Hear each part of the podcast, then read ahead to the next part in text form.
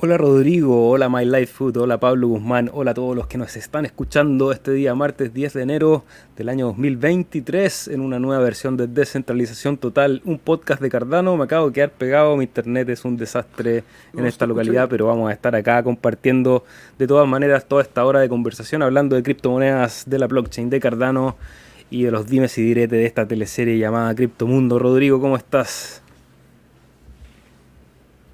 Estoy bien, eh, realmente entretenido haber pasado un año de ver market y ya un poquito de un poquito de verde independiente este sea a lo mejor una caída más. Debo decir que mi alma primitiva mi cerebro reptiliano se siente conforme con saber que el número está verde. Eh, bien amigo contento de estar contigo compartiendo un año más, 2023, cada vez queda menos para el halving del 2024, que debiese estar entre marzo, abril, junio, dependiendo de la cantidad de bloques que se firmen, pero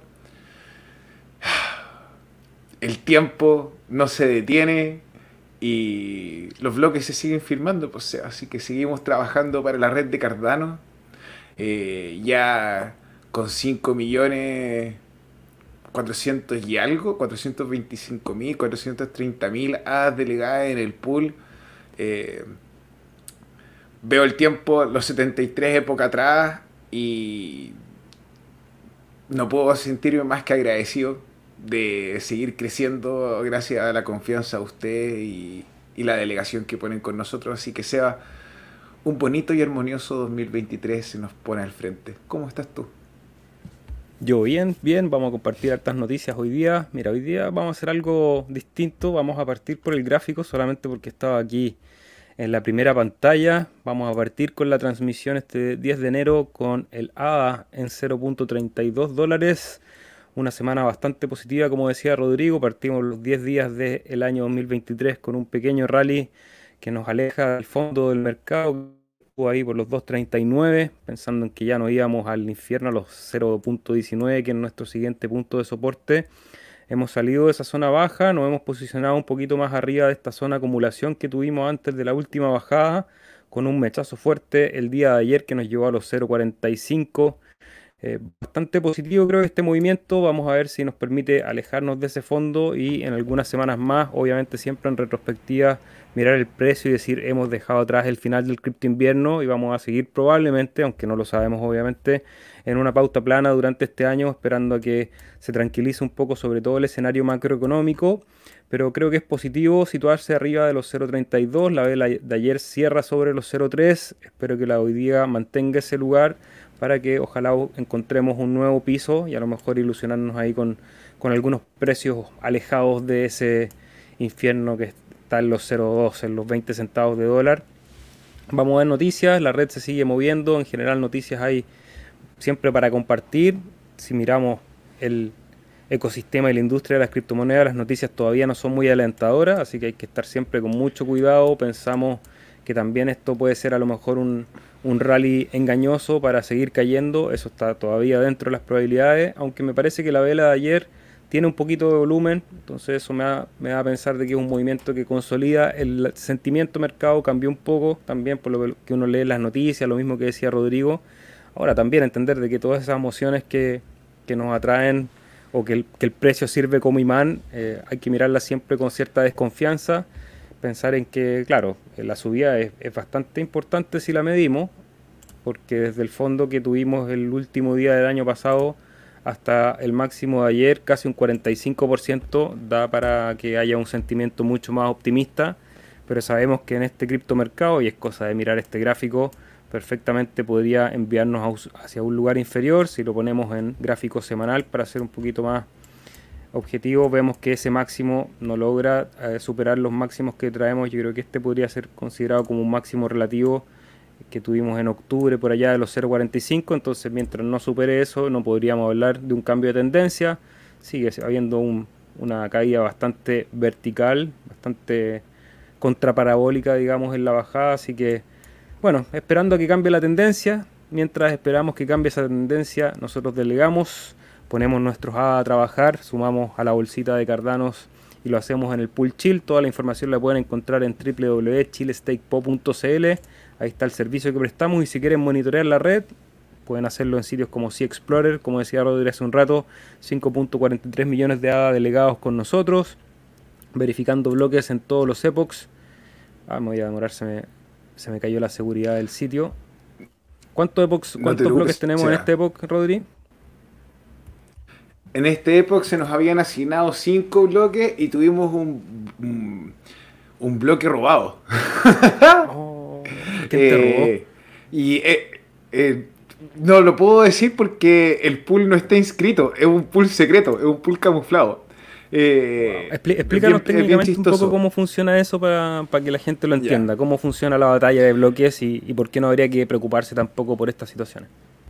En el diseño del protocolo de Cardano hay un porcentaje que creo que es menos del 2% de los bloques por epoch. Eh, está designado a ser eh, de una forma u otra o robados ¿Qué quiere decir esto? Es que lo produce otro bloque, otro pool al que se le operó, o pueden ser un bloque fantasma, que es un bloque que no se concatena a la cadena original, o puede ser una batalla de slots, que son distintas formas en las que el protocolo se encarga de hacer una arbitrariedad entre dos pools que se les asigna al mismo bloque. Un arbitraje más que una arbitrariedad, yo eh, creo, ¿no? Eh, perdón, eso, gracias Sensei, un arbitraje entre ambos.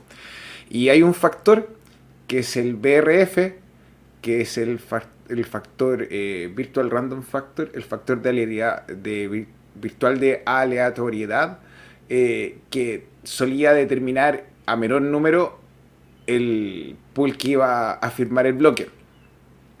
En este caso es una conducta regular desde el, desde el protocolo y no hay nada que podamos hacer. Hay casos y excepciones, por ejemplo, cuando no se rotan las keys se dejan de producir bloques cuando no tenemos eh, propagación adecuada por parte de los relays que insertan las transacciones en la cadena, pueden haber fallos, pero el bloque, el, ghost o el stolen son los bloques fantasmas, los bloques robados son, son cosas propias del protocolo. Me gustaría decir, Seba, a los 7 minutos con 36 segundos de transmisión, que a pesar de todo lo que podemos abarcar del protocolo en cuanto al precio y que digamos, oh, bueno, no importa, puede ser que tengamos una pata más abajo, a quienes están compartiendo con nosotros en este nuevo así puntual que My Life Food, Pablo Guzmán, Tony Navarro, José Manuel Hortal, Bilbert de la Voz, Edgar Picado, Una Docencia, Lucía Escobar, ustedes que están aquí concentrados con nosotros, más que tratando de hacer el timing de, poder reaccionar el minuto correcto en el mercado están haciendo la consistencia.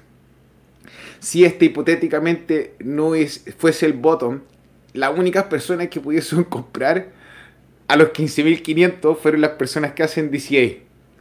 El resto no tuvo oportunidad porque fue todo muy rápido y pasó. El tiempo nos va a premiar. A todos ustedes quienes no están en el chat ahora puntualmente, pero nos acompañan, felicitaciones después cuando esté el bull run y tengamos muchas personas que estén participando en la transmisión y preguntándose, ¿este es un buen minuto para comprar Cardano? Ustedes van a saber qué va a significar eso. Así que, nada, fue una visión al futuro. Perdóname, Seba. Saludos a Pablo Guzmán, ¿cómo estás? Dice que ya está en modo autista en la oficina con sus audífonos. Un gran saludo, Pablo. Tony Navarro desde Australia. Buen lugar ese. A España saludamos a José Manuel Hortal Pérez, Wilber el cardumen seguirá creciendo, hay que seguir acumulando. Sí, el cardumen sigue creciendo, tenemos ya más de 1100 billeteras. Eh, hay una métrica que si Explorer la toma como 882 billeteras porque no considera las, las billeteras más chicas, así que bueno, no sabemos bien ahí, es difícil identificar las personas que tienen una o más billeteras delegando, aún así el cardumen ha seguido creciendo, eso lo vemos en las delegaciones que llegan al pool y también la gente que participa semana a semana en este podcast. Recordar que estamos los días martes y viernes por Facebook, por YouTube, por Twitch, por Twitter y por Odyssey. Así que en cualquiera de esas redes le agradecemos, nos regalen un like, un fueguito, un corazón o nos dejen comentarios si están viendo en diferido durante la semana. Estamos normalmente respondiendo preguntas, soporte técnico en cualquiera de las redes sociales. Así que felices de compartir con ustedes este espacio de conversación. Edgar dice que estamos en un bull trap y que Cardano llega a los 0.15 y compraré más. Ahí tenemos a un profeta, vamos a ver si logra cumplir su profecía Edgar Delgado. Nosotros vamos a siempre observar el precio paso a paso, vamos a ver si efectivamente esta subida es un rebote, un clásico rebote del gato muerto en esta tendencia bajista y vamos a ver los precios un poco más abajo. Creo que la primera zona de soporte la tenemos en los 0.19, que sería el primer lugar donde vamos a tener que volver a revisar el precio si seguimos cayendo y ver si eventualmente rompe ese soporte. Vamos a visitar los 0.17 y posteriormente los 0.15 eh, como les digo, la sensación hoy día se lee un poco distinta. Hay, hay noticias que vamos a compartir y vamos a ver si eso logra empujar el precio un poco más allá o como nos dice Edgar Delgado es simplemente un bull trap. ¿Qué políticas tendrá Cardano para que la adopción también incluya a las instituciones? Nos, pregunta una docencia. Mira, hay que partir primero con los roles que existen en las centralidades de Cardano. Me gusta llamar las centralidades porque son entidades dentro del protocolo que cumplen un rol bastante importante. Entre ellas creo que hay tres más una que voy a agregar. Las tres son las que ya conocemos. Eh, está IOG, que es una empresa con base en, en este momento en Estados Unidos, pero que nace en Hong Kong. Por algo se llama eh, Input Output Hong Kong, que funda Charles Hoskinson y su equipo. Ellos son los desarrolladores del código ellos en general han estado haciendo muchos, muchas alianzas con la parte académica, han financiado programas de estudio en, universidades como la de Edimburgo, por ejemplo, entonces ahí hay una, una, patita, un link con las instituciones. Por otro lado está Emurgo, que es el brazo comercial, y ahí hay bastantes alianzas con empresas, con lo que eh, vimos, no sé cómo se llama la empresa que trabaja con el con la cadena de suministro de los vinos en Italia, si no me equivoco. Eh, ahí hay en Georgia en Georgia, eh, ahí hay una, un link con las instituciones privadas.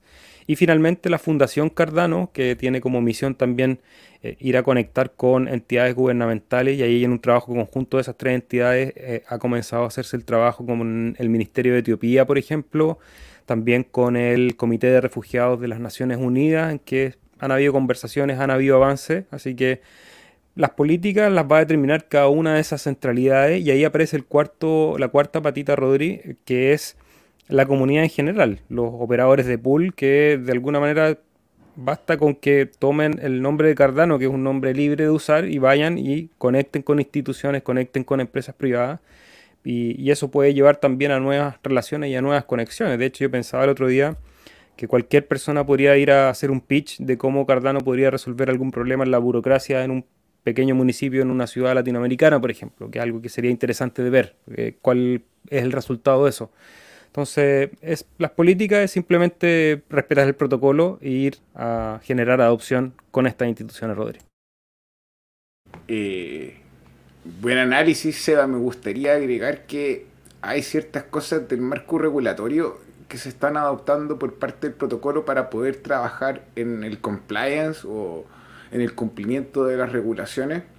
Por ejemplo, eh, la identidad digital descentralizada o el poder manejar el KYC, el Know Your Customer, el KYC o el KYB, Know Your Business, que son plataformas que se utilizan hace más de 20 años para el registro antilavado de dinero, para el registro de de entidades que utilizan herramientas financieras. Entonces yo pienso que Cardano, al utilizar las tecnologías de Zero Knowledge Proof o prueba de cero conocimiento, y poder ofrecer esta capa de privacidad eh, para los reguladores y para las empresas, eh, van a tener las herramientas suficientes para poder contar con transacciones y, tener la privacidad.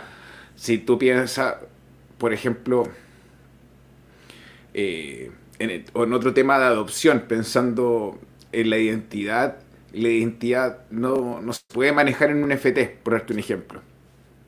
¿Qué, ¿Por qué no? Porque si imagínate tú te hago un, un ID, una cédula de identidad con tu, con tus datos y ese NFT se te pierde, o te lo roban, o pierdes el acceso a esa billetera. No puedo, no, uno no puede hacer uno igual Claro, no, no, funciona así. Entonces hay ciertos problemas que tienen que ver con la identidad, eh, con la custodia de la misma. O sea, no sé si problemas, pero son desafíos pensando en que ya la tecnología está, pero es cómo facilitamos el acceso y el consumo de esta a las masas. Eh, Sí, y te puedo hablar de Hydra, y te puedo hablar de que, que los input endorsers, y como que hay tecnología pero el, brazo más eficiente yo creo y que ahí hace el ejemplo papá Bitcoin es la adopción. Lo único que importa es el número de billeteras y usuarios de la red. Entre más, menos justificaciones tiene para decir que no lo podemos usar. Sorry. Pero ¿por qué pide perdón si este es su espacio para conversar, para explayarse, Rodrigo? Así que vamos a seguir aquí saludando a Lucía Escobar, moneditas, ya iremos aumentando mes a mes. Sí, son buenas oportunidades todo este periodo de la baja para prepararse para un siguiente bull alcista que esperamos ver en no sabemos cuándo, pero vamos a estar aquí para comentárselos cada día martes y viernes. Gracias por tanta información, Ever. Un gran saludo a ti también por apoyarnos desde Perú, mira, linda tierra ahí. Bilbert, así es Rodri, seguimos acumulando. Yo compraré las SMUET cuando estemos en ese yate por el Caribe. Los invitaré a Cancún. Ahí vamos a estar. Si nos invitan, allá vamos. Llegando un pelín tarde, nos dice Rodolfo. Saludos muchachos, los veo en diferido en 15 minutos. Todos los que nos ven en diferido también ahí pueden compartir con nosotros a través de los comentarios. Y empezamos con las noticias que tenemos preparadas el día de hoy. Lo primero, salió a hablar el señor Powell en representación de la Fed y le puso mucho énfasis a la espera de lo que va a pasar, si no me equivoco, es el jueves que tenemos nuevo anuncio de subida de tasa. Compartimos estas noticias porque ya hemos visto que el mercado de las criptomonedas va a depender, por lo menos en, en este ciclo, de lo que hagan las entidades gubernamentales, que bueno, no son gubernamentales, son independientes, como nos quiere decir aquí Jerome Powell, eh, y lo dijo con harta mayúscula y lo puso ahí entre comillas para hablar de la independencia que tiene la Fed para controlar la emisión monetaria en Estados Unidos y con eso los coletazos que trae a todo el resto de los países. Entonces, dependemos todavía de esa masa monetaria. A medida que suban las tasas o que bajen las tasas, va a haber más dinero, más liquidez circulando y eso va a entrar a, toda la renta variable y dentro de, ellos, dentro de ellas el, mundo cripto. Entonces salió hoy Jerome Powell hoy día para hablar precisamente de esto, de la importancia que tiene el control de la emisión monetaria y del control de los precios y que el Banco Central tiene una independencia absoluta para poder, mediante las tasas de interés, controlar esto. Entonces fue un poquito más duro que lo que estaba esperando el mercado que el mercado ya tiene más o menos descontado que el día jueves van a subir 25 puntos las tasas de interés, que es bastante bajo dentro de lo que se espera, y con eso podríamos seguir a lo mejor este camino al alza.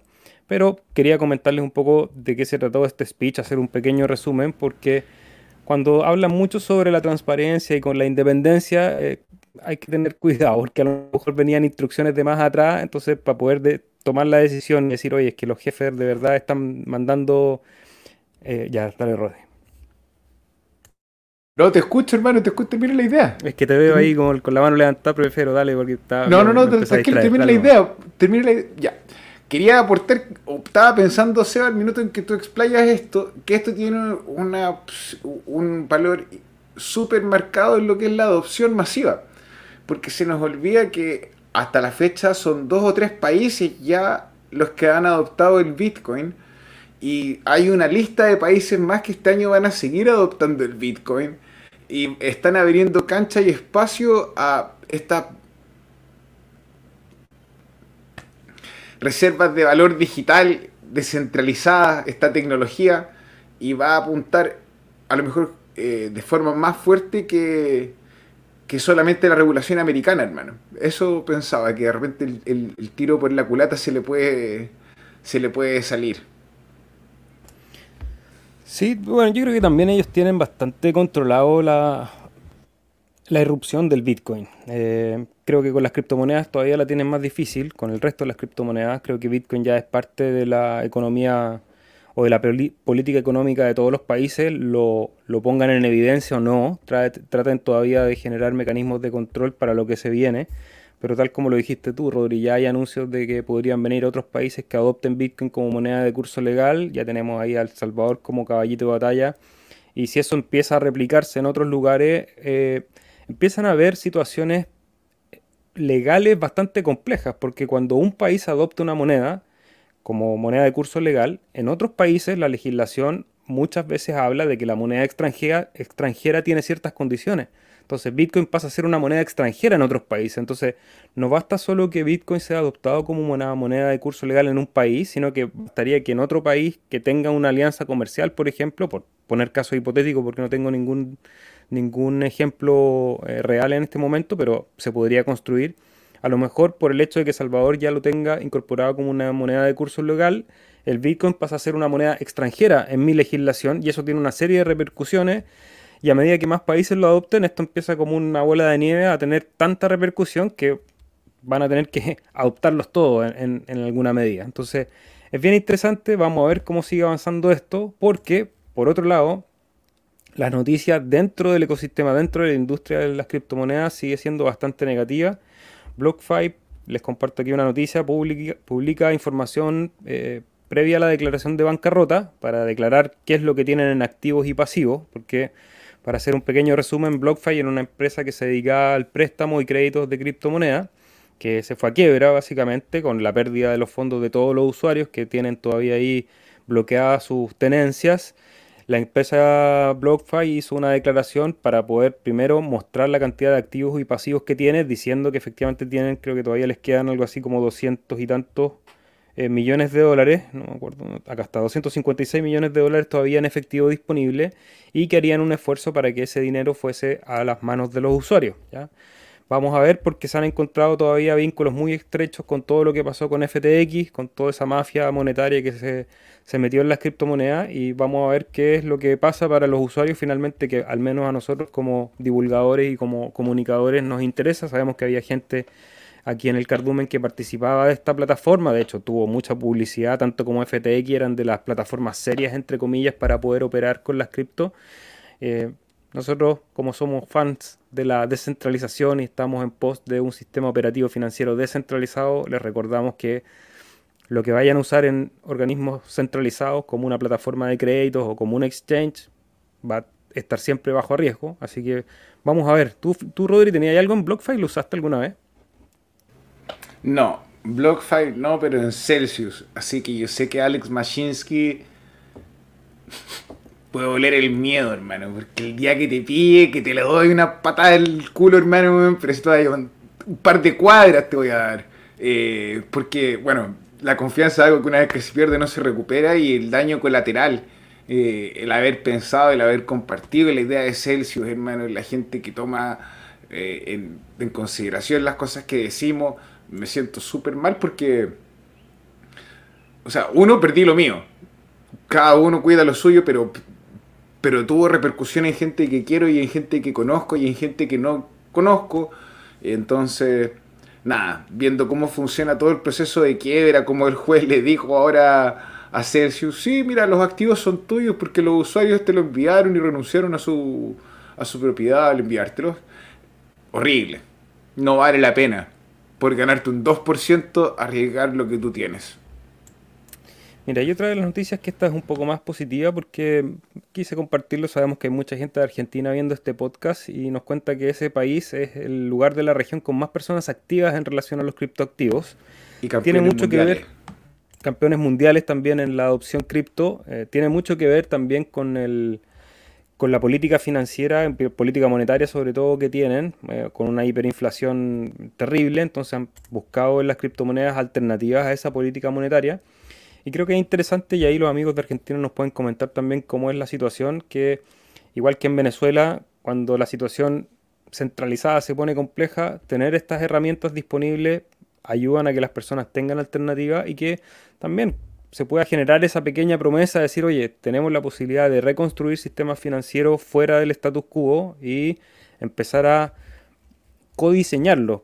Eso creo que es interesante, que somos todos diseñadores de este proceso. Eh, lo, lo, podemos hacer con Cardano a través de las herramientas que van empezando a estar disponibles, pero esas herramientas tienen sentido y tienen razón, sobre todo cuando las podemos usar en, en estas economías circulares que llamamos, eh, a través de comunidades, de gente que entra en confianza, gente que intercambia tokens, que intercambia valor y, empieza a generar una alternativa. Yo esta semana puse ahí en el Twitter un, un hilo, un post respecto a una reflexión sobre la gobernanza. Y así como Rodrigo decía, bueno, lo más importante para la adopción en las criptomonedas es el N de usuarios y la cantidad de billeteras que hay en una red, porque indica que esas personas están usando ese protocolo. también es muy importante cómo esas personas toman decisiones de esa misma red y no, no simplemente usan la red de otro.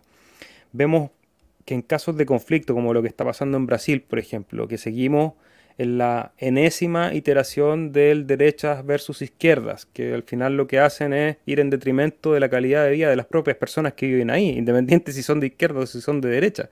Los afectados son todos. Entonces, cuando tenemos la posibilidad de adoptar un protocolo y no que se nos imponga un protocolo, porque creo que los estados-nación no son mucho más que eso, son una tecnología antigua de un protocolo que se impone por la aleatoriedad de nacer en un lugar y tenemos hoy la posibilidad de adoptar un protocolo. Es decir, yo tomo la decisión de, oye, quiero participar en el protocolo de Cardano porque me ofrece ciertas condiciones.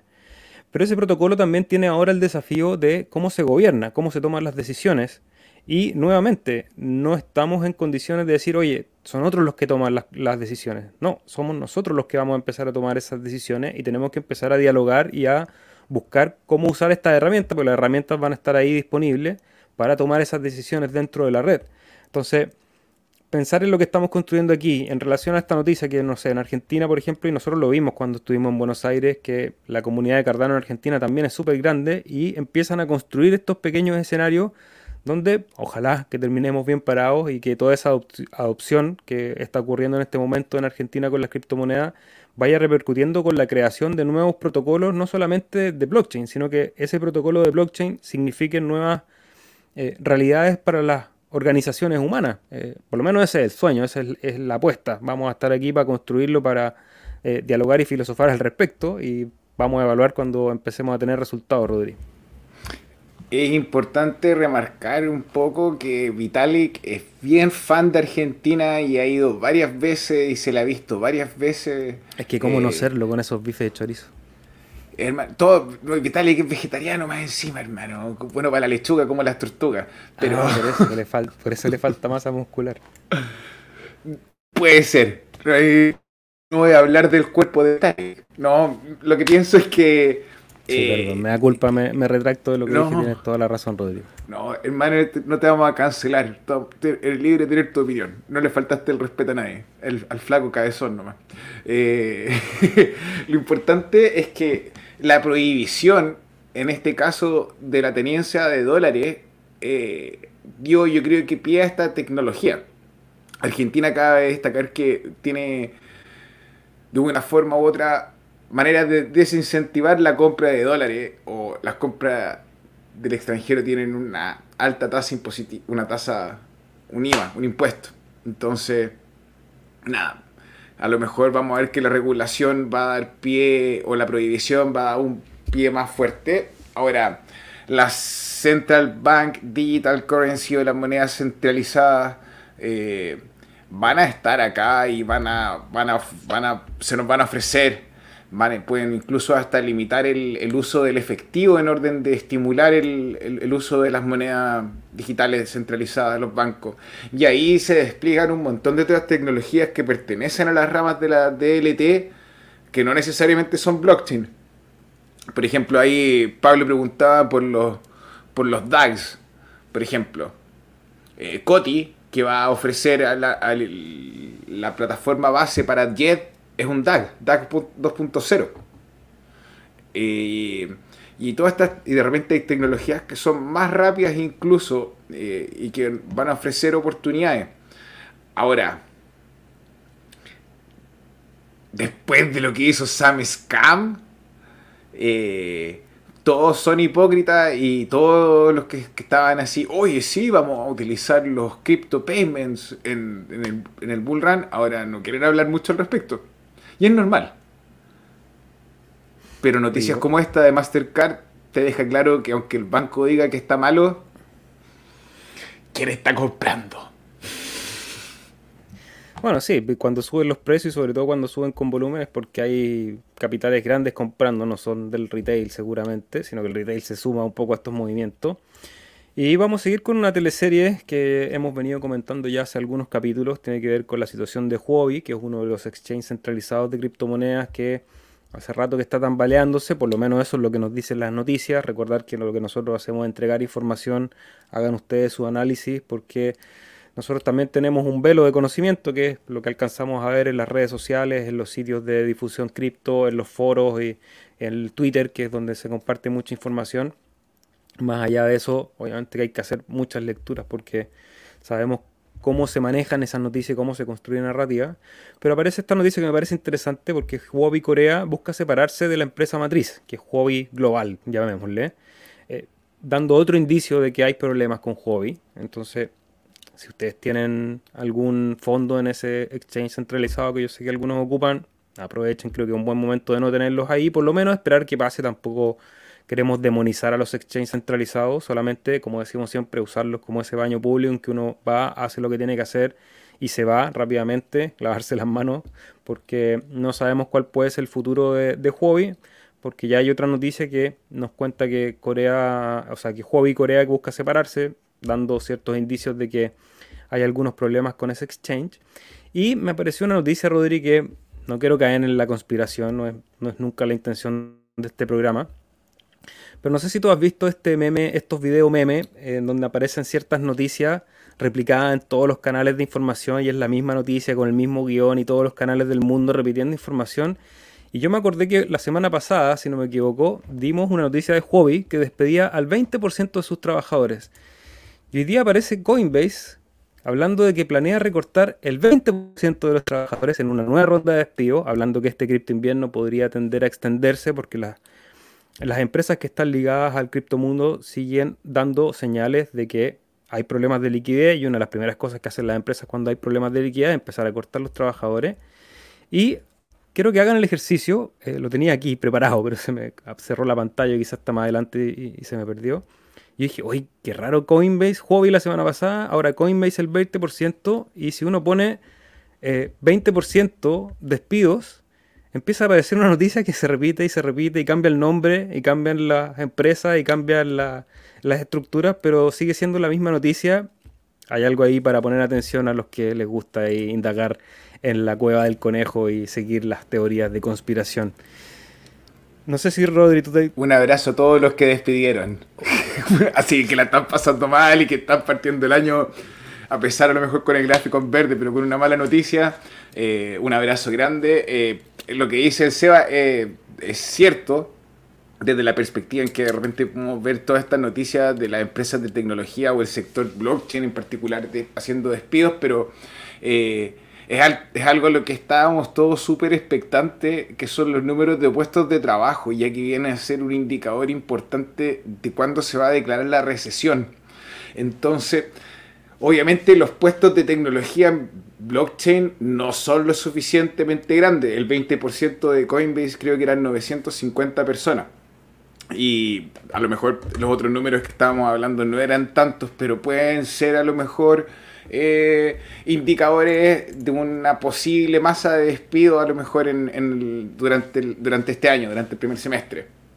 Y, y, Jerome, nuestro, nuestro buen amigo Jerome, eh, que le tocó enfrentar la inflación en el 70, está preocupado de no repetir el mismo error y empezar a estimular la economía eh, teniendo una inflación tan alta. Entonces, a pesar de que, claro, como decís tú, Seba, de repente hay noticias que se repiten y se repiten, y incluso noticias positivas para nosotros. La noticia de que el precio de Cardano sube eh, desde hace dos o tres semanas. Em, se llenó de contenido en internet ahora hablando de Cardano Loves, Cardano aquí, Cardano allá.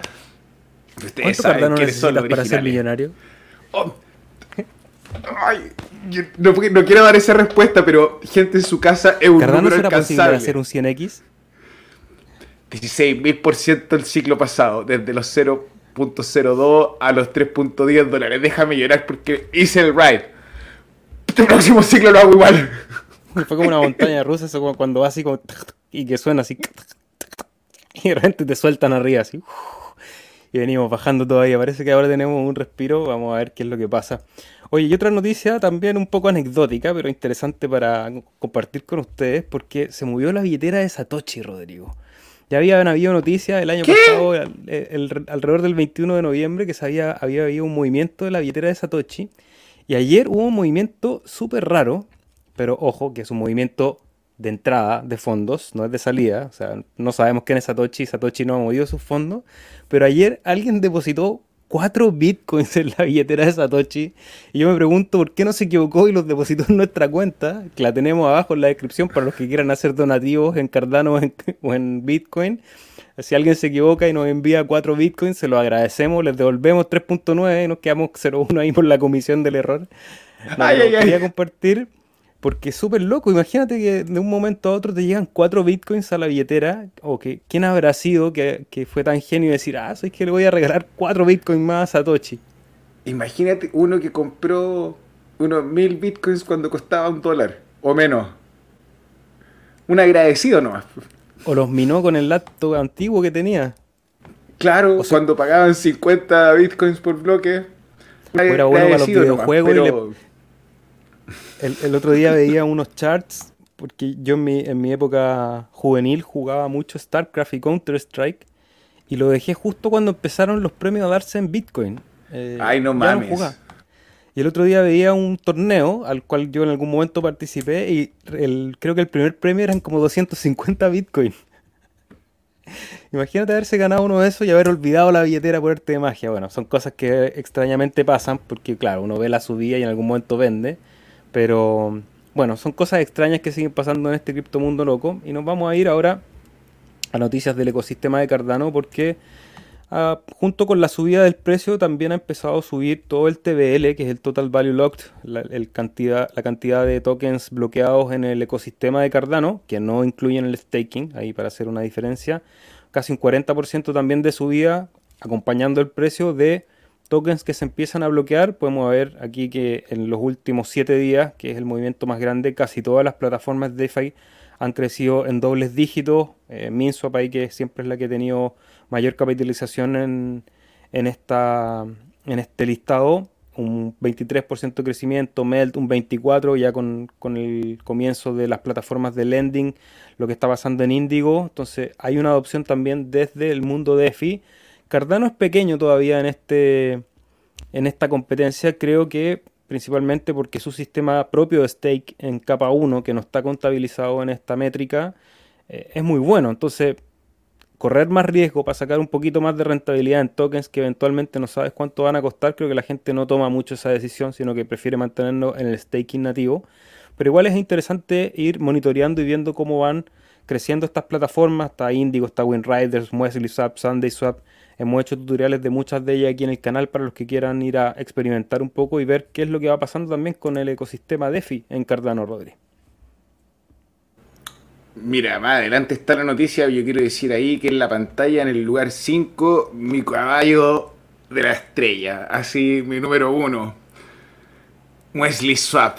Así, ese cuando va el caballo en el teletrack y uno le hace, corre, corre, corre, así, así, así tengo a Wesley Swap. Y de ahí vamos a dar la noticia por qué, pero creo que es súper importante entender de que a lo mejor el Total Value Lock no es una medida que a nosotros nos interese mucho, es súper bueno o saludable tener un montón de servicios corriendo dentro de la dentro del protocolo. Antes de seguir con las noticias, que nos queda todavía un par de, cosas que comentar, voy a volver al chat para que no se nos vayan quedando muchas preguntas y comentarios atrás, porque llegó nuestro gran amigo Andrés León. Muy buenas, hermanos chilenos. Un gran saludo, Andrés. Él dice que está viendo, al menos de este lado del charco, que las empresas quieren adoptar tecnología, pero sin dar a entender de que están en cripto. Eso es algo que también es parte de la discusión, eh, así como el Internet, el uso de Internet masivo está súper desconectado con los protocolos que funcionan en Internet. Creo que es bastante lógico pensar que en esta iteración nueva de, la tecnología llamada Internet, eh, que le han puesto la Web 3 en muchos casos, creo que es bastante ejemplificadora. Lo que va a pasar es que la gente va a empezar a usar herramientas y los protocolos van a funcionar en capas que están atrás de esas herramientas. Eh, es decir, hay un frontend, hay una capa que es la que el usuario usa y detrás de eso va a estar corriendo Cardano, quizás con un puente a Índigo, y Índigo va a estar conectado a un servidor IPSF, y todas esas tecnologías que estamos empezando a utilizar y a crear desde, desde lo centralizado van a funcionar en una capa que el usuario no va a ser capaz de identificar, sino que el usuario va a hacer lo que necesita con esa herramienta. Así que interesante esa reflexión, Andrés. León Cirilo, buenas tardes. Después de un buen tiempo se ve alguna subida para alegrar los días, pero no para asegurar que la tendencia ha cambiado.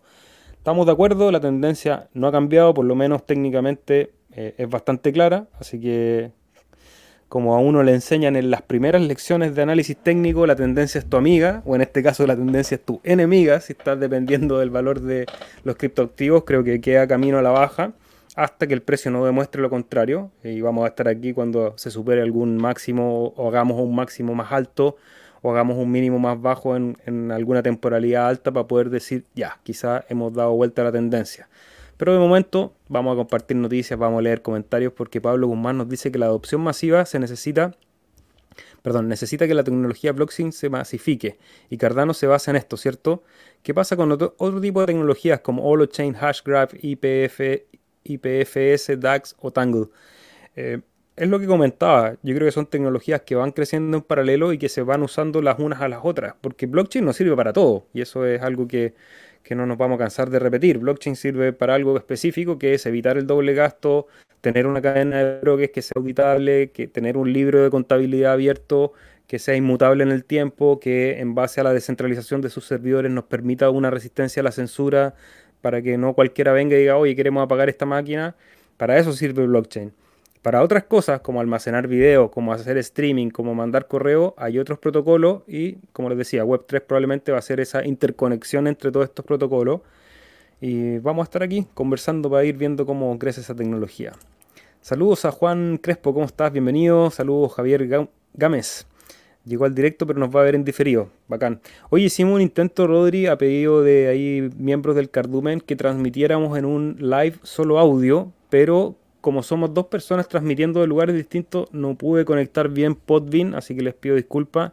Lo que sí recordarles que además estamos en todas las plataformas de podcast, en Apple Podcasts, Spotify, en, ahora estamos en Fountain, para los que quieran ganar ahí algún satoshi escuchándonos, escuchando esta hora de transmisión martes y viernes, lo pueden hacer en la plataforma de Fountain. Eso sí, eso lo hacemos en diferido porque yo termino la transmisión, tengo que descargar el capítulo, tengo que transformarlo a audio y subirlo a esas plataformas, así que atento ahí los que les gusta seguirlo en formato solo audio. Gil San Juan, feliz año, un gran saludo. Antonio González, bienvenido. Desde mi trabajo en Canadá, mira, saludos a Canadá. Primera vez en vivo, solo lo escucho, qué buena. Qué buena hay más gente sumándose a esta transmisión en vivo. Leoncio Cirilo dice que los países han sufrido o sufren inflación por la mala gestión de sus economías. Asimilan la tecnología blockchain por necesidad de supervivencia cuando sus activos o dineros pierden valor. Así es, el tema es que ahora yo diría que son todos los países los que están sufriendo inflación y mala gestión de las economías, por lo tanto también está la cancha, está el chancho tirado como se dice, para que nosotros sin permiso de nadie empecemos a usar estas tecnologías descentralizadas de código abierto y ojalá así generar un sistema financiero un poco más justo, un poco más eficiente para el siguiente ciclo. ¿Dónde hago ese cálculo? ¿Cuánto Cardano necesito hoy para ser millonario o tener un monto específico mensual el día de hoy? Nosotros en el sitio web teníamos una calculadora, no sé si estará funcionando, pero ahí hay un, hay un cálculo, está un poco desactualizada porque con el pasar ya no, Ya no, la sacamos. ah, ¿la, sacamos? porque, sí, pero... Cuéntanos, Rodrigo. El ¿cuánto cálculo, no, depende de lo que tú quieras hacer, pero si quieres hacer, por ejemplo, un millón de dólares, piensa en el ATH anterior. ¿Cuánto necesitabas para hacer un millón de dólares en el ATH anterior? ¿Cuánto necesitas hacer ahora si el ATH, por ejemplo, son 5 dólares? Hay que 200 mil ADA, 300 mil ADA, 500 mil ADA. Que la rentabilidad en este momento en el protocolo, en un, en un pool como el nuestro, por ejemplo, va a estar alrededor del 3.9%. Entonces ahí también puede hacer un cálculo, obviamente eh, ser millonario va a depender mucho en qué moneda. si es millonario en dólares, claro, necesitas más de un millón de dólares. Y, eso va a depender, como decía Rodri, de la posibilidad de venta en el, máximo histórico. Pero creo que un cálculo interesante es saber cuántos ADA puedo generar con una, con una cantidad de, en, mi propia bolsa. Entonces, calcular que el 3.94% anual te va a dar eh, como tokens nuevos sin tocar tu inversión inicial, que eso creo que me parece lo más interesante. Pablo Guzmán dice que volvió a jugar World of Warcraft. Mira, desde el 2014 que no jugaba. Si yo ese juego nunca lo jugué, la verdad. No lo desconozco. Hermano, increíble juego. Increíble. Ese, los Sims, eh, el Diablo. Diablo también estuvo bueno. ¿Jugaste Diablo alguna vez? Lo ubico, creo que lo miré alguna vez, pero no. Los únicos juegos que jugué así de manera bastante obsesiva fue StarCraft y Counter-Strike. ¿Y el Age of Empires? ¿Nunca? Sí, lo, conozco, pero tampoco lo jugué así muy, muy abiertamente. Hermano, el StarCraft era, los coreanos son muy fuertes. Eso es lo único que te puedo decir. Mira, yo tuve un amigo en el colegio que lamentablemente pasó a, a otro plano. Eh, aprovecho para mandarle un saludo donde quiera que esté. Eh, un gran amigo, un gran amigo de juegos. Y él era una máquina del StarCraft. Llegó a estar en el, el ladder, que era como el, el, ranking online que había. Llegó a estar número 3 del mundo. Y encima de él estaban dos coreanos y una vez le ganó al coreano que estaba número 1. Un tipo que era así impresionante la capacidad de juego que tenía. Cualquier juego que tomaba lo dominaba a la maestría, tanto digital, porque jugábamos videojuegos juntos, jugábamos tenis juntos también, era un maestro, era un jugador, era un player. Él me, enseñó a jugar y bueno, pasó a jugar ahora a otro plano, así que le mando un saludo a donde quiera que esté. El año nuevo empieza en el equinoccio vernal, en primavera, nos dice Satán. Sí, bueno, hay distintos calendarios, cada uno tiene sus, sus fechas. Johnny Prot, saludo de Tahiti, ¿cómo estás? Saludo al cardumen, muy contento por mis primeras recompensas en el pool chill. Mira, el cardumen está en todos lados, podríamos ir a nadar a Tahiti, debe ser un lugar maravilloso para ir a bucear y conocer ahí a todos los peces del cardumen. De hecho, cuando yo veo la imagen del, del pool, esa imagen que tenemos de fondo en la página web, como que me imagino un poco Tahiti, así que Johnny Prot ahí está representándonos en ese paraíso en la tierra. Saludos chicos, muchas gracias Alex, ¿cómo estás? Juan Pablo Crespo, tengo hadas para steak, ¿siguen con un nuevo tengo as para este. Siguen con un nodo. No, entiendo muy bien la Sí, hermano. Nosotros seguimos con el nodo. El nodo se llama Chile Stake Po. Y en cualquier billetera nativa del ecosistema de Cardano nos puedes encontrar bajo el ticket CHIL. Aparte de estar en tu corazón y los días martes y viernes en esta transmisión llamada descentralización total. Por lo demás, hermano, te cuesta dos hadas en garantía y los pagos comienzan a los 21 días. Qué rapero con toda la agilidad mental y de la lengua de Rodri. Mabel, saludos, besitos para la Mabel. Alex Cantillo pregunta, cuando haces staking, a la vez haces interés compuesto, efectivamente las recompensas que genera época a época, es decir, cada cinco días, se suman automáticamente sin ninguna acción de tu parte a la bolsa general, que en el siguiente época va generando siempre un poquito más. Javier Mijares, ¿cómo están? Muy bien. ¿Tú, Rodri, cómo estás ahí? En mi mejor momento, como decía Ronnie Dance. Podría ver, podría ser ver con The Coin Perspective. Podría, no sé qué no quiere decir eh, Javier, pero The Coin Perspective. No sé. Voy a buscar, no conozco. Saludos, Abel, ¿cómo está? No sé si han escuchado hablar de Midnight. Escuché algo, pero no profundizado en el estudio. Podrían hablar un poco, sería bacán. Ya, vamos a hablar de Midnight, porque fue uno de los anuncios que nos dio Charles Hoskinson en el último Cardano Summit. Es un nuevo protocolo, es una nueva blockchain que va a estar ahí paralela o al alero de Cardano. No sé quién la va a crear, no sé quién la está diseñando en el código propiamente tal, pero la anunció Charles Hoskinson porque es una red hecha para la privacidad, Rodri. Si quieres profundizar un poquito para comentarle ahí a Abel. Eh, ok, vamos a partir diciendo que Midnight es un protocolo de cero, de prueba de cero de conocimiento, de cero knowledge proof, es una capa de seguridad funciona con uno de los papers que tú puedes encontrar en la librería de IOG que se llama Cachina.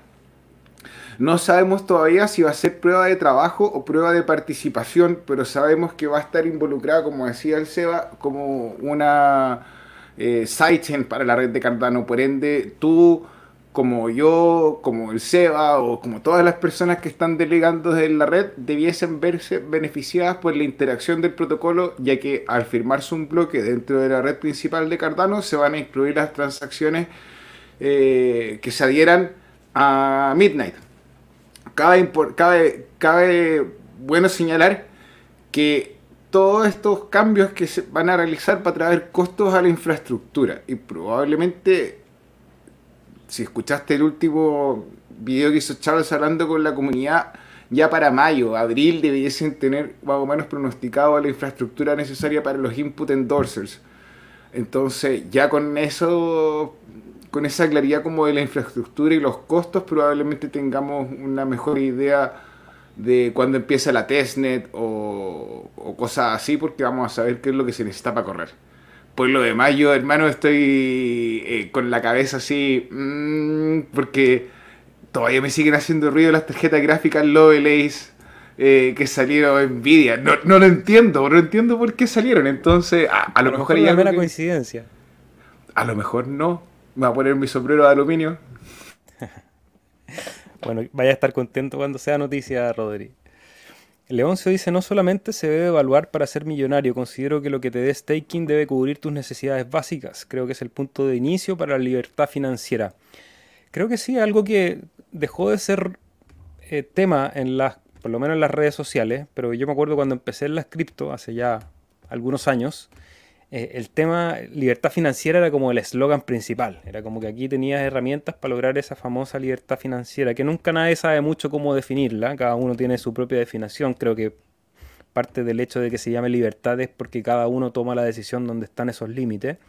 Me parece que sí, cubrir necesidades con un, con un flujo de efectivo es, algo que es bien deseable, en el sentido de que tu flujo de efectivo para cubrir en necesidades básicas, cubrir deuda, no esté asociado al tiempo que tú le destines a trabajar, creo que es el primer paso para salir de la carrera del ratón, que estás todo el rato persiguiendo esos recursos para poder pagar esas deudas que vas adquiriendo. Entonces creo que herramientas como esta son una nueva forma de poder acceder a esas posibilidades, que antes las generaciones de nuestros padres, nuestros abuelos, estaban las famosas cuentas de ahorro que tenían una rentabilidad bastante positiva para esos años, en donde la gente iba y religiosamente iba poniendo su ahorro, iba generando ahí su chanchito y con eso eh, tenían un flujo efectivo que eventualmente después les ayudaba a su jubilación o a hacer algunos gastos extras que pudiesen tener.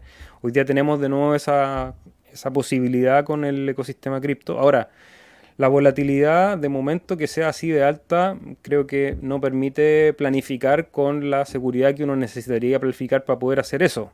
Eh, ahora, con una buena matemática y una buena gestión de riesgo, hay que hacer unas matemáticas más con más inputs. En el sentido que, lo dijo recién Rodrigo, a lo mejor diseñas para salir en un precio en un próximo ciclo alcista y ahí ganar liquidez y poder repetir esa operación un par de ciclos que te permitan a lo mejor después invertir en otras cosas en el mundo real o a lo mejor, no sé, pagarte un viaje o no sé, lo que tú necesites, la plata cada uno la usa en lo que quiere, pero poder hacer esa matemática, decir, ok, yo junto en cuatro años eh, este 4% en stake, entonces esas ganancias trato de venderlas en el punto máximo del ciclo, que de nuevo, quizás la salida, y lo vamos a estar hablando cuando estemos en un ciclo alcista, a lo mejor la mejor estrategia de salida, tal como lo hemos hablado, la estrategia de bajada es ir saliendo de a poco, como una venta de, en DCA. Eh, eso puede ser una estrategia. Creo que lo importante es diseñar una y apegarse a ella, Rodri. No sé cuál es tu plan. Eh, mi plan va a ser cuidarme de los relatos, hacer un plan propio y en base a mis necesidades eh, ver en qué minuto voy a salir. Eh, sí, ha sido un viaje hermoso aprender de la tecnología y, surfear la ola que hemos surfeado de, la crisis financiera de los últimos 40 años. Bueno, va a ser algo que le vamos a contar a todo el mundo en un futuro, o sea, a mis nietos. ¿Qué es lo que, qué es lo que hacía, qué es lo que estaba haciendo tu tata en el te contara? Hacía un podcast.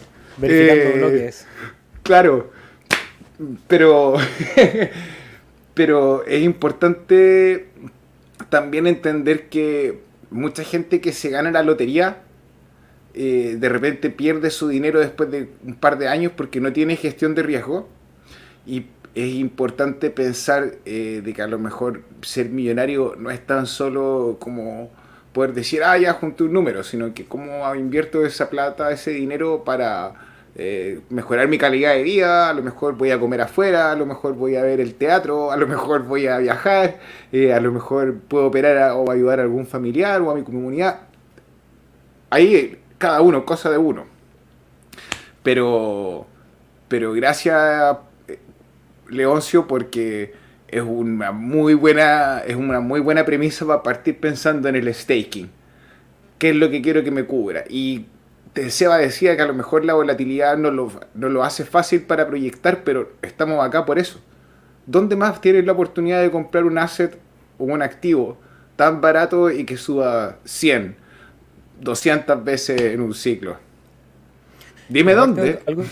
aparte algo importante que yo creo que todos los que estamos aquí y que hemos entrado al ecosistema cripto, el mayor asset que hemos adquirido es la educación, la posibilidad de haber aprendido de economía, de geopolítica, de tecnología, de protocolos, de matemáticas y, de un sinfín de cosas que uno, por el hecho de apasionarnos por este ecosistema, hemos tenido que aprender. Y yo sé que muchos de ustedes también no son economistas, no son personas que hayan estudiado formalmente algo relacionado con la política monetaria, las tasas de interés, los protocolos finitos y todo esto que hablamos en este espacio de conversación. Sistemas de distribución, criptografía.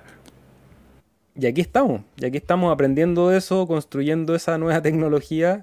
Entonces creo que ese activo es muy importante también para todo lo que vaya a pasar en el futuro. Sabemos que el futuro va a ser incierto y que se va a mover muy rápido y a medida que seamos capaces de absorber más información y, generar respuestas rápidas, vamos a tener buenas oportunidades, así que vamos, vamos junto para adelante.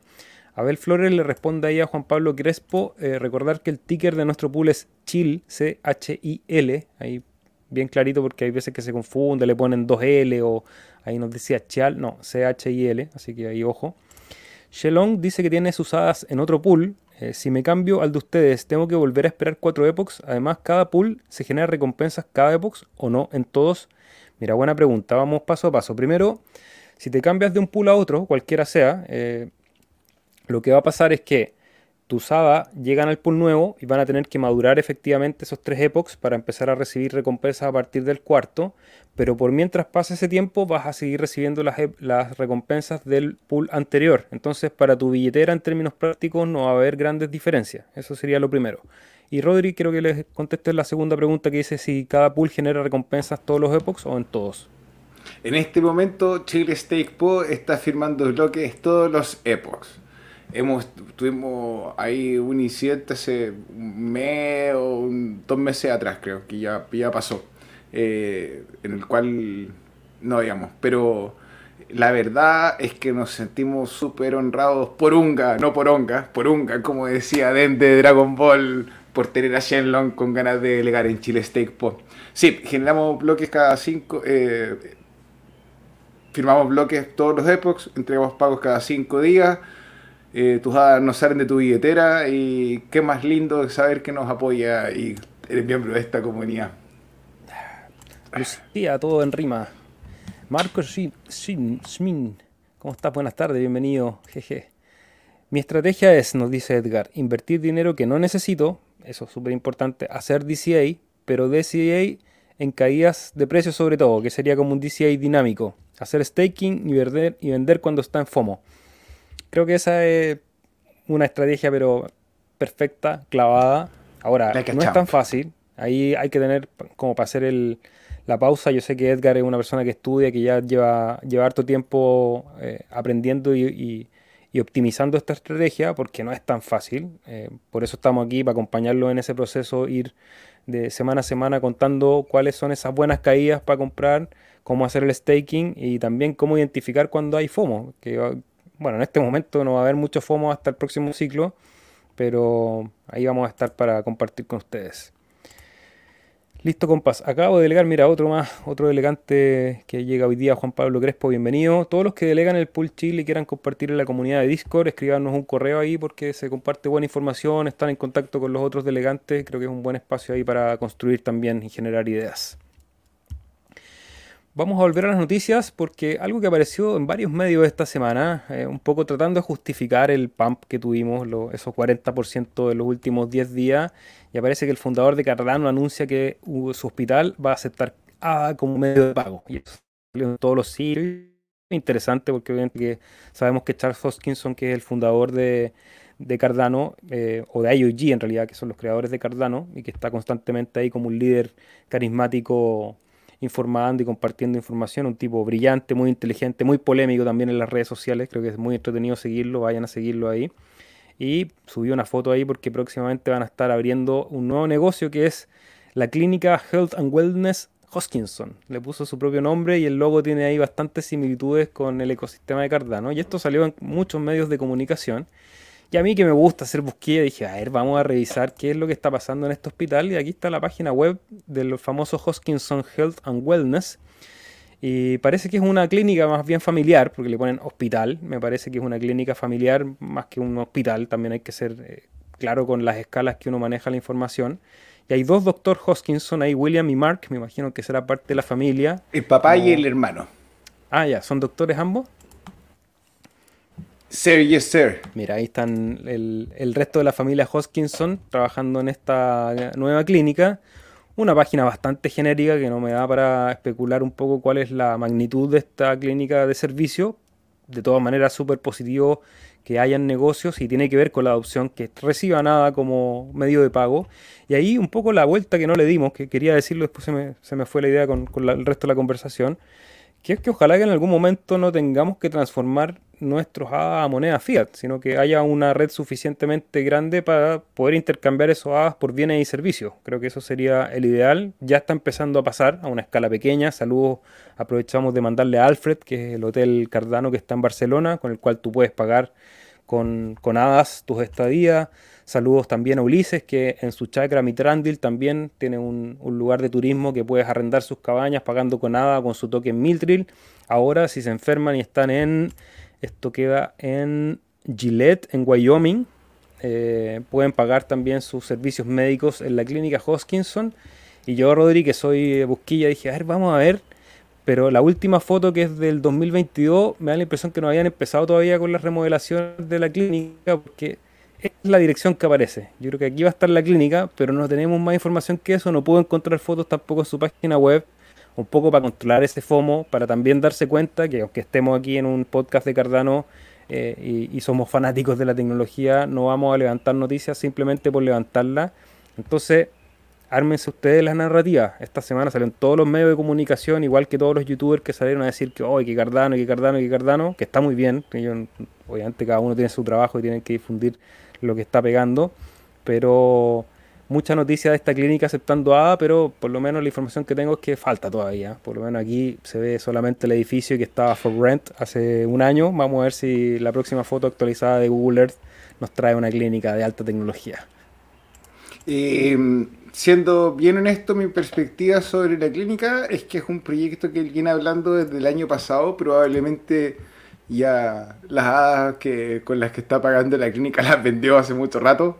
Eh, así que no creo que provoque presión de venta. Eh, creo que es importante para la salud propia de él poder tener negocios que sean aparte de Cardano, eh, o sea, de trabajar en el protocolo y poder estar con su familia.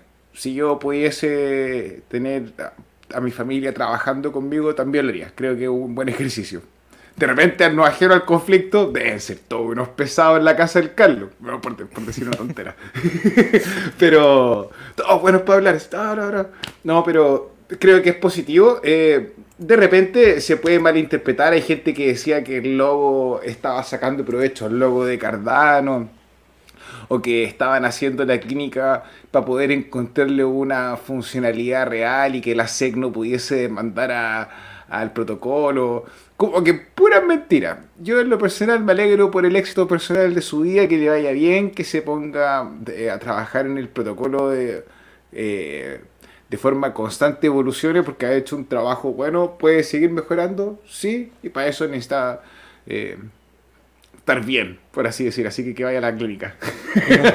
Y nos da, lecciones de adopción también, porque la adopción es eso, crea tu negocio y aceptada todos los que estamos aquí, que nos gusta tener A y que vamos sumando nuestra bolsita de A, la invitación es en sus negocios o los servicios que ustedes prestan, perfectamente podrían recibir A y a través del Discord, por ejemplo, de repente decir, oye, necesito un arquitecto, aquí para los que necesitan un arquitecto, o un fotógrafo, aquí por si acaso, yo les voy a aceptar A y feliz hago un trabajo por A, y así empieza a ocurrir esa adopción en esta economía circular.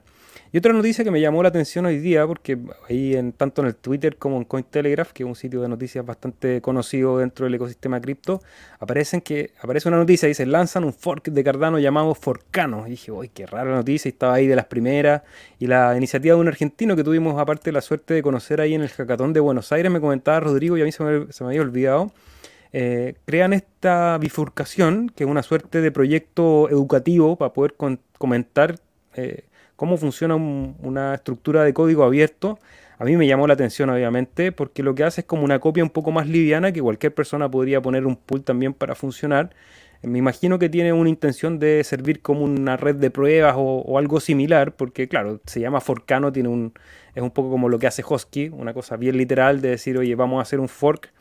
Es duro, porque ya sabemos que en Cardano una de las tecnologías que ha llamado bastante la atención el ecosistema cripto es su Hardfork Combinator, que es la posibilidad de generar actualizaciones dentro del protocolo blockchain sin que se genere una bifurcación dura. Y lo que hace aquí eh, Sebastián, que es el creador de este protocolo, es hacer una bifurcación dura, tomar la red de Cardano y hacerle una suerte de copia. De hecho, también hace una bifurcación de la billetera Yoroi con la cual tú puedes acceder. Estuve revisando ahí, pueden ver el proyecto en forcano.net eh, interesante porque fue noticia y también está el Twitter.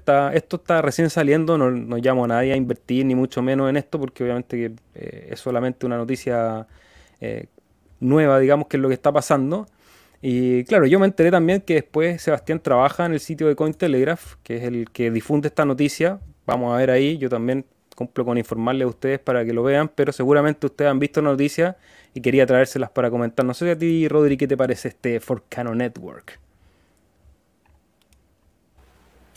Eh, tengo distintas capas de opinión. Uno, me parece importante que el trabajo en la blockchain se haga desde Latinoamérica.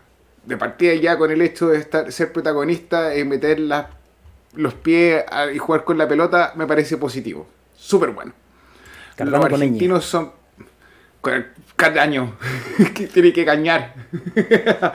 Ahora, eh, ¿será positivo? ¿No será positivo? Vamos a ver en qué, cómo es la adopción y cómo funciona. Eh, creo que es importante eh, decirle a Santiago que, que, trabaja en Cointelegraph que aparte de felicitarlo por su trabajo, sería bueno que de buena forma u otra viniese a conversar con nosotros y nos pudiese explicar cómo carajo con Telegraph hace tan malas noticias cuando él trabaja y está haciendo un fork del, y conoce la capacidad del protocolo.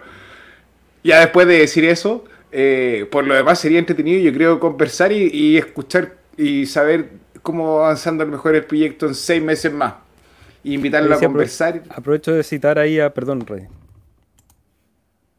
Allá, Dale, hermano, compadre estamos con un pequeño delay, entonces ahí no, nos hablamos uno encima del otro, pero eh, aprovechar de mencionar un tweet que, que, puso Lucas, si no me equivoco, que es uno de los embajadores de Cardano, eh, también amigo de latinoamericano, argentino, que está dentro del ecosistema Cardano, y que también le tiraba un palo a Cointelegraph, de hecho se ganó un retweet ahí de, de Charles, porque Cointelegraph, que de hecho tiene una sección que, que tiene Santiago con noticias del ecosistema Cardano, dentro de su ¿Cómo se llama esto? ¿Tiene algún nombre técnico? Es donde salen los precios arriba siempre corriendo. El, banner, el banner de arriba. claro, el banner de arriba que sale Ethereum, sale BNB, sale Sol, sale XRP, sale Doge, eh, no sale Cardano. Hay siempre un poco la gente llorando ahí porque no pescan a Cardano. Ay, es que nadie me pesca. Ahora, Cointelegraph es miembro de DCG, del Digital Group Currency, que es este grupo ahora que salió como perro con la cola entre las piernas porque no puede cumplir con la, con la plata que tiene, con, con Gemini que no le puede cumplir con los pagos. Entonces ellos son los Winker, los Winkerboards, creo que se llama el apellido, que son unos hermanos que están en el ecosistema desde muy temprano en Ethereum. Entonces eh, está súper sesgado nosotros como un medio independiente de noticias, a lo mejor de un presupuesto un poco más bajo, pero mucho menos influenciado. Eh, no, sí estamos influenciados igual. Estamos, aquí con la bandera de Cardano, con la bolera de Cardano en todos lados. Eh, pero nosotros somos mira, hermano. somos como el brazo armado de Cardano. Aquí no nos quejamos, vamos a la pelea, sacamos, el, sacamos nuestras espadas.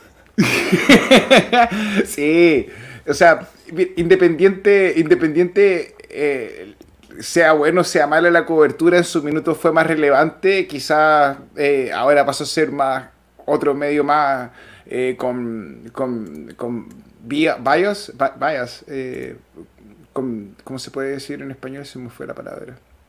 Consejos, consejos sobre sus publicaciones y que sean malas como son el CNN o el New York Times o el resto de la o el Fox o el resto de la basura. Megavisión, bueno, ¿para qué? Toda la televisión estándar. Entonces, eh, a lo mejor se vendieron, pero en su minuto, en su minuto fueron grosos. Oye, hablando de la construcción de, del ecosistema en español y de Latinoamérica, saludar también ahí a, como decíamos, a Santiago, a Lucas, eh, a la gente de la comunidad Latam también, y uno de los actores ahí, miembro del Cardumen también, JP, que tiene su proyecto C Timelines-IO, que ya lo recomendamos ahí para que lo vayan a seguir en Twitter, nos anuncia que van a estar lanzando 6 NFTs como como un airdrop, eh, cada uno de las eras de Cardano. Recordar que este proyecto lo que hace es tratar de construir infografías de toda la historia de la blockchain de Cardano. Muy interesante, muy bonito el trabajo que hace JP. Así que van a estar atentos. El minteo va a venir pronto. Aprovecho comentarles para que vayan a seguirlo en Twitter para estar atentos cuando se hace minteo. Y nos quedan dos noticias, Rodri. Primero, este anuncio de Axo, que es el nuevo nombre de, de Maladex, si no me equivoco. Muy bien, mi perro. Ya, para hacerlo corto, preciso y conciso, gente en su casa, Maladex dijo, o la gente de Axo dijo, estoy aburrido de ver actores eh, con dobles intenciones y malos resultados. Cortamos nuestros partnerships con todos, no porque no queramos trabajar en la red, sino porque no queremos vernos involucrados con personas que de forma asimétrica se vean beneficiados por nuestro trabajo o de forma asimétrica nosotros nos veamos impactados por la reputación de ambos. Entonces es una, eh, es una decisión a lo mejor un poco dura, pero creo que a lo mejor se va alineando cada vez más con la marca y con el proceso de ser un, un, servicio financiero que esté con todo el compliance de la red y algo más serio. No se llama lo de lado swap, ¿Cachai? Entonces, se llama el demonio swap. Entonces, ha, mejorado. No, no, te, metas con los gatitos, ¿eh? No te metas con los gatitos. No, lo voy a decir. a ti que te gusta la leche. hermano, mira, ese, ese, ese DEX ahí del que vamos a hablar, ponlo enemigo, porque vale la pena mencionar que... Viene, viene, quería hacer una reflexión solamente antes de la última noticia que nos comentas ahí que Axo le cierra las puertas un poco al partnership eh, como reflexión, porque estamos en el Internet y todos aquí nos empezamos a relacionar de manera virtual entre unos y otros y hacemos negocios de manera virtual, con todas las dificultades que tienen. Aprovecho ahí de hacer un, paréntesis y agradecer la fortuna que tuve de conocer a Rodrigo y poder hacer un negocio digital basado en la confianza, que ya lleva dos años funcionando, que sigue creciendo y que cada vez se muestra eh, más sustentable a largo plazo. Ya pese a los precios, sabemos que estamos aquí mientras vamos dejando un poquito el frío del invierno, se empieza a ver un poco más positiva la cosa y saber que pasamos todo un cripto invierno juntos trabajando es algo que no es fácil. Hacerlo en la vida real es difícil, hacerlo en, internet es doblemente difícil porque hay confianzas que son difíciles de construir y la noticia que nos comenta recién Rodri de esa ruptura de confianza que tiene un, un proyecto como Axo también nos llama la atención porque nosotros aquí como medio de difusión hemos compartido con mucha gente, muchos operadores de pool, muchos creadores de proyectos, gente a la que siempre tratamos de desearle lo mejor en su desarrollo. Y hay veces que esa confianza se rompe. Eh, el caso más claro es lo que pasó con Cardax y con Ryan, que era un compatriota chileno. Dijimos, oye, qué buena onda que hayan chilenos construyendo, así como recién hablamos de, de los otros hermanos latinoamericanos que están construyendo en la red. Y básicamente yo no me no he querido ser falta de respeto tampoco, no, trato, no es mi estilo, pero he visto una suerte de, en sus twitters de Ryan, que es el creador de ese proyecto, que ahora es casi un coach de, negocio, y, me da unas ganas de responderle y decirle como, oye, tuviste 12 millones de dólares en tu bolsillo y no fuiste capaz de entregar un DEX que hoy día lo puedes construir con una inteligencia artificial en dos clics. Entonces, eh, quería mencionarlo para sacármelo también, ya que no voy a entrar en, discusión y a alimentar más la teleserie. Pero es para... Para vos, Ryan. Para vos. Pero es para reforzar un poco esa idea de las confianzas que tenemos acá y aprovechar de recordarle que todo lo que hablamos acá tiene fines educativos, no son consejos de inversión porque tenemos la... O sea, nos podemos equivocar, no nos hemos equivocado y les aseguro que en el futuro nos vamos a volver a equivocar. Y lo que queremos construir aquí, más que un medio de comunicación lineal, de decirle, oye, compren esta gema o inviertan en esto o hagan esto para hacerse millonarios, es generar una red de conocimiento en donde constantemente estemos intercambiando información de ustedes a nosotros a través de los comentarios, de los chats, del Discord, del WhatsApp, de todos los canales que tenemos para comunicar, para que así se, se construya esta mente colectiva que nos permita a todos tomar mejores decisiones. Entonces, interesante la noticia de, Axo y quería reflexionar un poco también de eso, de, este espacio de comunicación que es abierto. Aquí leemos todos los comentarios que llegan al chat, no los censuramos, Eh, invitamos a gente que está construyendo a veces con proyectos increíbles, otras veces con una sola idea y tienen el espacio aquí para venir a hacer el pitching y no sabemos cómo eso va a terminar. Entonces también hacer un poco el disclaimer. Y aquí uno de los proyectos de los que hemos hablado bastante, sobre todo Rodri, porque le gusta mucho, ¿qué noticia nos trae Muesli Swap? Que es el primer exchange de Cardano, este sí, no el otro. Claro, mira, este fue el primero, los desarrolladores venían muy familiarizados con el concepto de trabajar con el UTXO porque eran desarrolladores de Bitcoin Cash y ellos ahora hicieron un, un, pool de liquidez y con un contrato inteligente que pasó una auditoría y esta auditoría estuvo completa funcionó como corresponde y como consecuencia uno de los nuevos servicios y productos que va a sacar Muesli va a ser su moneda estable, su propia moneda estable. Entonces, para quien lo dude y no lo sepa, sí, me gusta la leche. Y cuando me va a gustar más cuando valga 100 A cada una y venda unas mil. Y diga, uy, mira cómo me fue. Digo la papa, aunque no es consejo de inversión como dice el Seba, que le gusta hacer el disclaimer, es solamente las voces que me hablan del futuro, a los John Titor. Muteado, amigo, muteado, muteado. Ah, perdón. Yo tengo como 20 milks, no te he hecho caso nunca en la compra del token de Muesli. Quizás debería ahí meter algunos haditas a, especular un rato con ese token. Vamos a ver. Um, ¿Dónde me quedé, Rodri? Eso, ya, esas fueron las noticias, chiquillos. Como les decía, ya vimos el precio al principio. Solamente me voy a ir comentando sus preguntas. Quedamos aquí. Juan Pablo Crespo, el Discord te lo tengo que mandar en mensaje porque es un link que va venciendo, eh, porque por seguridad no lo mandamos, así que me puedes mandar un correo que está en la descripción o bien en, un mensaje en este mismo video, pero no en el chat en vivo, porque así lo puedo ver después de la transmisión y te mando el link para participar en el Discord. Antonio González dice que sería bueno compartir alguna estrategia de salida al llegar al punto determinado de toma de beneficio que permita tomar algún porcentaje de ganancia. Otro porcentaje sigue subiendo y que a su vez nos permita seguir holdeando o recomprando para corregir. Porque yo me tragué todo el ciclo pasado desde que entré a los 0.25, 0.50 hasta los 3.09 y no quiero que me pase lo mismo. Sí, Antonio, creo que lo vamos a estar compartiendo cuando sea el momento de, de disfrutar esa subida. En términos simples, me parece que para los que no tienen mucho tiempo para estar estudiando ni tomando demasiadas decisiones día a día, porque los movimientos son muy rápidos en el cripto. Ahí el meme que le, hicieron a Rodrigo es muy claro. El, tiempo pasa demasiado rápido en el criptomundo, entonces a veces tienes que tomar decisiones en una cuestión de dos días y para eso tienes que tener tus llaves privadas, tienes que tener un, un target de precio, una serie de cosas que no todos tenemos la posibilidad de hacer. Hay gente que tiene su trabajo y que se, se destina lo más una hora a la semana para poder estudiar. Entonces, para esas personas que a lo mejor piensan en más largo plazo y tienen menos capacidad de operar, la misma estrategia que hemos venido comentando para entrar, que es aprovechar compras mensuales, compras semanales o cada vez que te llega un pago, un porcentaje de ahorro a un activo de inversión de mayor riesgo como puede ser Cardano, la salida podría ser del mismo, de la misma manera. Una vez que el precio supere X, y ese X siempre tienes que determinarlo tú en base a tu planificación, voy a empezar a vender X porcentaje semanal. O voy a hacer, no sé, pongo tres targets, que es otra estrategia, o cinco targets, o diez, cada uno va a ver ahí según su capacidad de operar cuál es el mejor número, porque no hay una estrategia para todos, obviamente. Pero no sé, a lo mejor una buena estrategia es poner tres targets y una cantidad de porcentaje. Entonces voy a vender el 10% cuando llegue a 1, voy a vender otro 10% cuando llegue a 2, otro 10% cuando llegue a 3, un 20% cuando llegue a 5 y a lo mejor voy a guardar el 50% para un siguiente ciclo para que ese porcentaje siga acumulando recompensa a través del staking. Eh, son números que obviamente tú tienes que diseñar, pero podríamos diseñar sí, eh, un programa específico ahí para estrategias de salida. Vamos a tenerlo en cuenta para seguir produciendo videos. Y y de repente, independiente al precio, perdón, Seba, considerar el tiempo. Así, la línea de tiempo. Desde el halving en adelante tengo, por darte un ejemplo, un año. No, a lo mejor no sabemos dónde va a llegar el precio, porque literalmente no sabemos. Pero ya más de allá un año, el sobrecalentado del mercado es como el meme del Doctor Octopus. Así con los brazos.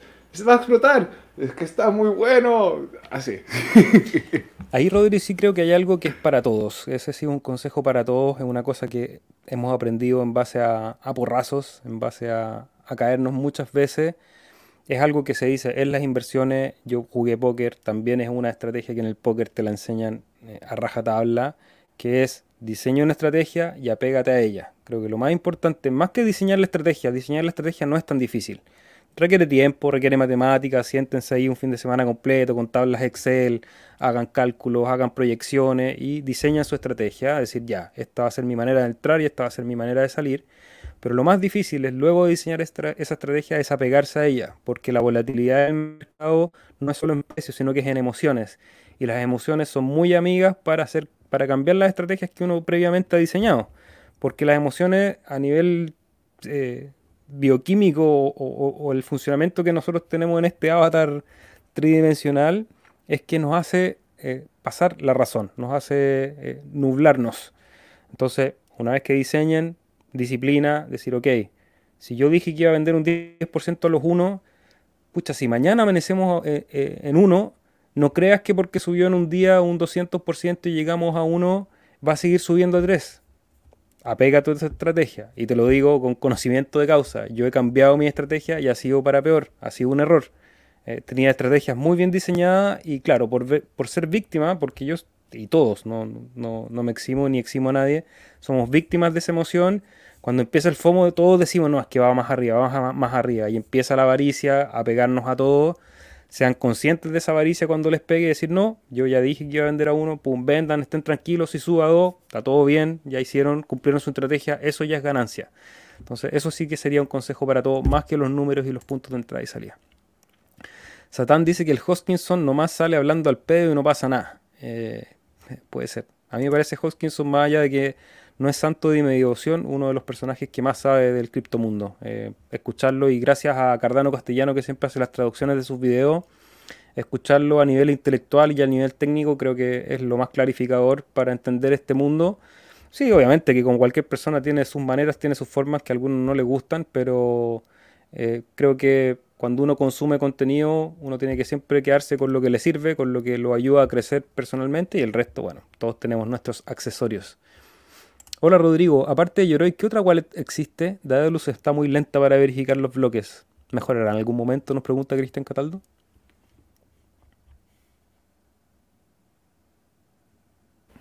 Ahí sí salió el micrófono, perdón. Hola Cristian, ¿qué tal? Eh, mira, Daedalus está en su versión 5. y algo y probablemente cuando tenga los input endorsers y no tenga que cargar la blockchain completa para poder entregar la máxima seguridad que ofrece al, al, descargar la base de datos, hacer un full no, eh, va a ser más rápida. Por lo demás, te invito a probar Eternal, e t e r n -L Déjame revisar el tiro porque... Eh, sí, punto .io está bien.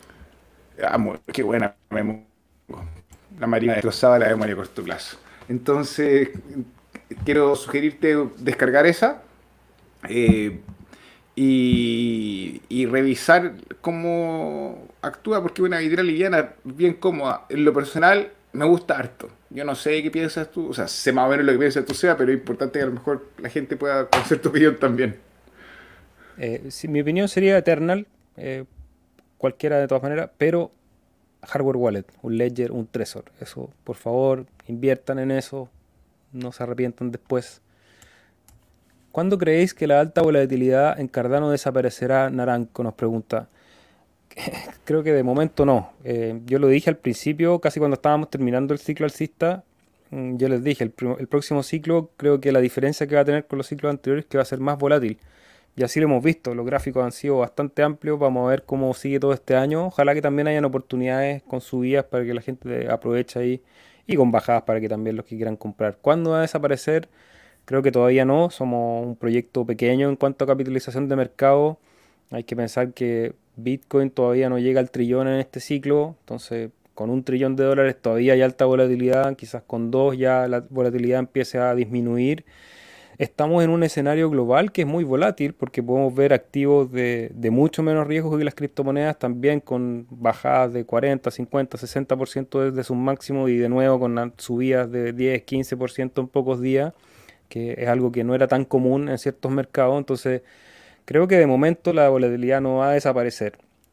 Y lo importante es que también en la volatilidad están las oportunidades, para no, ser, para no verlo solamente como desde algo negativo. O sea, las ganancias de precio, las ganancias de, capital en inversión eh, dependen de la volatilidad. Eh, si hay estudio, hay capacidad y hay disciplina, eh, esa volatilidad puede también aumentar tu capacidad de acumulación. Mira, Pablo Guzmán también nos dice que aceptada como profesional, bacán. Dice que no va a ocupar su Hermano, para en el WhatsApp. Sí, por favor. O aquí también. Este espacio es para todos, así que si quiere hacer publicidad de sus servicios, Pablo Guzmán aceptada. Una basura con Telegraph, nos dice Anonymous. A ti que te gusta la leche, jajaja, le causó gracia eso a... Me gusta así nada. Acuérdate de eso, hermano. Acuérdate, así nada. Ojalá que este podcast envejezca bien, Rodrigo. No, tengamos que salir después a dar excusa. Oye, no, que todos los que invitaron el mil, eh, mil cayó. Por eso les Hermano, el año pasado su ATH fue Sierra. Una de docencia dice que en mayo estamos a un año del halving. Doctor Octopus. Estrategias sólidas. Anótalo, Seba. Es muy importante eso, por favor. Ah, estrategias de salida. Sí. En las, en las inversiones sin emociones. Y hay que vender todo. Todo se vende a favor de obtener ganancias. Luego el amor a Cardano no se termina por vender tus hadas, nos dice Cristian Mauricio García. Eh, ojo ahí, vender todo implica que llega un momento en que no vas a estar recibiendo recompensas por staking. Eh, vender todo significa que en un movimiento al alza te puedes quedar afuera y vas a tener que recomprar más caro. Entonces, cuidado con todas esas estrategias absolutistas que de repente dan ganas de decir, yo trato de siempre ser moderado y, contarles todos los grises porque en todas las estrategias hay falencias, todas involucran un riesgo. Eh, es fácil decir, sí, yo voy a comprar todo mi capital, toda mi liquidez en el mínimo y voy a vender todo en el máximo. Bueno, el que lo haga, venga para acá, yo le aplaudo y le regalo un trofeo. Pero no hay estrategia absoluta, hay que tener siempre mucha moderación, controlar esos riesgos, eh, aprovechar también la oportunidad. O sea, tener ADA incluso en el mercado bajista es una buena opción, porque cada día que pasa tienes más ADA. O bueno, no cada día, cada cinco días. Cada cinco días tienes más ADA. Entonces, tu potencial ganancia, a lo mejor, como decía, no tienes el tiempo para hacer todo el análisis día a día, semana a semana. A lo mejor quieres comprar y olvidarte, y te olvidas ahí dos, tres años, ocho años, un ciclo, dos ciclos completos, y de repente, ¡pum! y tienes, sería bueno hacer ejercicio, cuánto haga al 3.9% anual con interés compuesto además puede acumular en ocho años. Y en ocho años recién empiezas a sacar los cálculos y ahí a lo mejor si vendes todo, o a lo mejor vendes la mitad, no sé, cada uno que haga su estrategia. Hay un gran proyecto detrás y se vuelve a comprar más aún, estudiar para participar. Gracias Cristian ahí por tu comentario también. Cristian Cataldo, un gran saludo. ¿Te gusta la leche? Ya, Nos vamos. Espérate, espera, para hacer la aclaración, hermano, ese es el token del DEX de Muesli Swap que se llama Milk. Por eso el Seba hizo el, razonamiento de que me gusta la leche. Ahora, en particular, no soy intolerante a la lactosa, pero debo decir que soy más fanático del yogur y del queso. Creo que eso están mejores. Y, Seba, ¿podemos hacer ¿te puedo pedir un favor? ¿Podemos meternos al sitio de TapTools, por favor? Rellene, compadre, eh, mientras me escribo. Ya, entonces en el sitio de TapTools, por si alguno de ustedes no lo conoce, es una forma de visualizar el contenido que hay en su billetera y tiene conecta como con todos los precios que, de los tokens que están en la red de Cardano y me gustaría ir a ver donde dice charts, está Adosia, ¿o no, mi perro? No, Ajax, como siempre, eh, no como siempre estuvo a la baja un año entero, pero Ajax me encanta, me alegra mucho ver que está yendo hacia adelante el proyecto y que la integración con el lado de Cardano está más completo. En, en charts, hermano, al costado izquierdo Ahí estoy. O Ado, Adosia, arriba en el search. Al costado de eso. Adosia, es mi perro. Ya. El token de Adosia, si usted lo puede colocar en el diario, nosotros hablamos el martes de la semana pasada y estaba a 0.00004. Hoy día está a 0.009. estoy súper contento con mi estrategia del DCA y mi plan hacia adelante. sea, yo no sé si tú revisaste o participaste ahí comprando el proyecto. No, yo estoy, no tengo tiempo para estar especulando con, con tokens. Me gustaría sí, pero en este momento estoy con otra aplicación, así que yo sigo técnica básica, Cardanito, Cardanito, de repente un poquito de Bitcoin y, no mucho más. Eh, tengo ahí en la cartera algunas cosas que cuando sí tenía más tiempo, hay unos World Mobile Token y unos Pavia que esperemos que en algún momento den buenos resultados. Pero eh, es bueno, es bueno ahí para los que también quieran especular en este mercado bajista. Hay oportunidades siempre. Nosotros aquí les traemos siempre las noticias de los proyectos que están saliendo y a lo mejor algunos de ellos dan buenas sorpresas. Y el viernes vamos a tener sorpresas, así que póngale el recordatorio. Le agradecemos que nos regalen un like, un fueguito, un corazón. Nos vemos el viernes, Rodri. Espero que ya desde mi oficina ahí con mejor internet y vamos a estar comentando todas las noticias del ecosistema de Cardano y el mundo cripto. Un gran abrazo, Rodri. Te dejo el micrófono para la despedida. Un abrazo, gente en su casa. Eh, bueno, y acá eh, más cerca de la mitad del invierno, eh, qué bueno que no hemos visto los precios de los combustibles subir tanto. Cuídense, cuídense familia, no manejen borrachos y a no especule.